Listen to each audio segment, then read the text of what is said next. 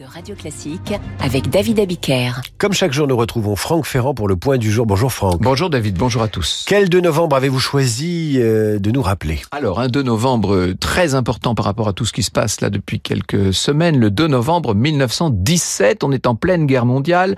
Lord Arthur Balfour, le ministre britannique des Affaires étrangères, euh, publie une, on appelle ça le secrétaire of Foreign Office, vous savez, il publie une lettre ouverte à l'attention de Lord Walter Rothschild, un banquier qui préside l'antenne anglaise du mouvement sioniste, qui donc est pour l'installation des Juifs en Palestine. Hein. Et cette lettre, qu'on appelle la déclaration Belfort, voici ce qu'elle dit. Le gouvernement de Sa Majesté envisage favorablement l'établissement en Palestine d'un foyer national pour le peuple juif. Je pense que cette phrase est une des plus célèbres de l'histoire contemporaine. Et c'est le feu vert pour la constitution d'un État juif. Oui, alors quasiment. Euh, notez euh, qu'il n'est pas fait état d'un...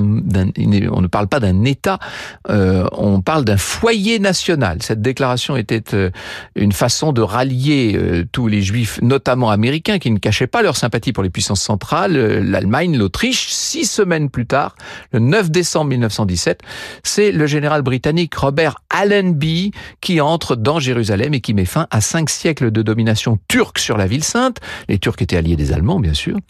alors, l'idée d'un État juif va faire son chemin. Dans l'ancienne province ottomane de Palestine germe aussi l'idée d'une nation palestinienne. On commence à voir le problème qui se dessine. Les Arabes commencent aussi à s'en prendre aux implantations juives.